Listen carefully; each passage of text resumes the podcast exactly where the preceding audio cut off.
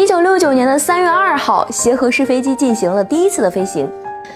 自此，超声速飞机进入了大众的视野。但由于对速度过度的追求，机上除了预留给乘客托运行李的位置，没有多余的空间放货物。就算是供乘客乘坐的座位，也要比现阶的波音七三七杠八百这样的短途飞机少俩并排座位。就是这么一架把空间用到极致的飞机，乘客一次到底可以带多少行李呢？协和式飞机不能携带现如今航班上常见的行李托盘，它有两个行李舱。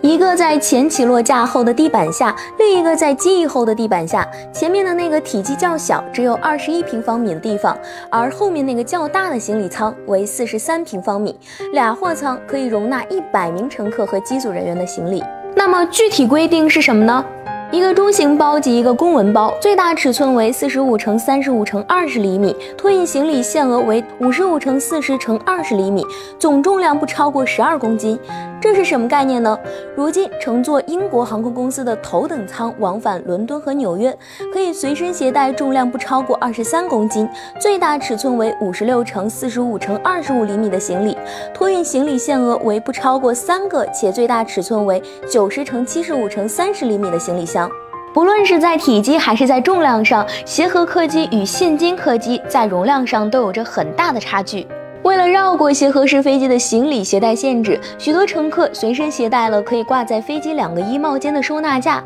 地勤人员也只能先将行李装载到飞机上时，把较小的前货舱装满。然后将剩下的东西放在较大的后货舱，而后舱因为比前舱大了一倍，飞机的重心移到了尾部，限制了载油量。此外，后舱还包含了一个特殊的外交储物柜，可用于储存外交包和邮袋。根据1961年的维也纳外交关系公约，这些行李无论在哪个国家都享有搜查或扣押的豁免权。它们主要用于各驻外使馆之间传送外交信件。正是这一个个小小的缺点，协和式客机注定走向失败。但其超声速客机的概念，至今被航空爱好者们津津乐道。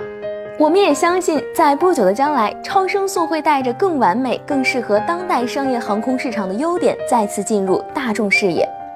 好啦，以上就是我们本期飞行 Q 的全部内容，欢迎大家点赞、评论、分享。飞行 Q 小分队说点你不知道的航空那些事儿，我们下期再见。